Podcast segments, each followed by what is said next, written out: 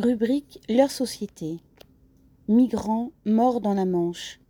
L'État français responsable. Des migrants se noient tous les jours en tentant de gagner l'Europe sur des embarcations de fortune. À ceux qui meurent ainsi aux portes de la Tunisie, de la Grèce, de l'Italie ou de l'Espagne, s'ajoutent ceux qui périssent dans les eaux françaises sous les yeux et par la faute de l'État français.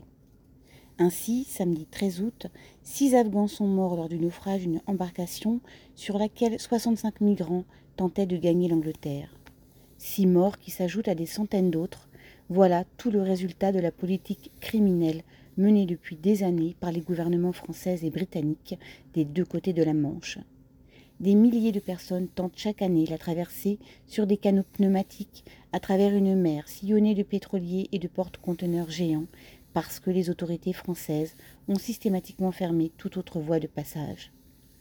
À Calais et aux alentours, ce sont des centaines de millions qui ont été engloutis en patrouilles de contrôle, murs hérissés de barbelés, caméras infrarouges, drones, ports détecteurs de CO2, etc. Le seul contrôle des camions sur le port de Calais représenterait 8 millions d'euros chaque année, sans compter la chasse à l'homme autour du tunnel sous la Manche. Tout a été mis en œuvre pour rendre la vie impossible aux migrants, jusqu'à placer des grillages sous les ponts du centre-ville de Calais afin de les empêcher de s'y abriter. Rien n'y fait, car ces milliers de réfugiés, qu'ils viennent d'Afghanistan, de Syrie ou du Soudan, ont déjà parcouru des milliers de kilomètres et risqué plusieurs fois leur vie. Le seul effet de cette guerre faite aux migrants est donc de les repousser vers la mer par laquelle des réseaux de passeurs proposent de tenter une traversée extrêmement dangereuse.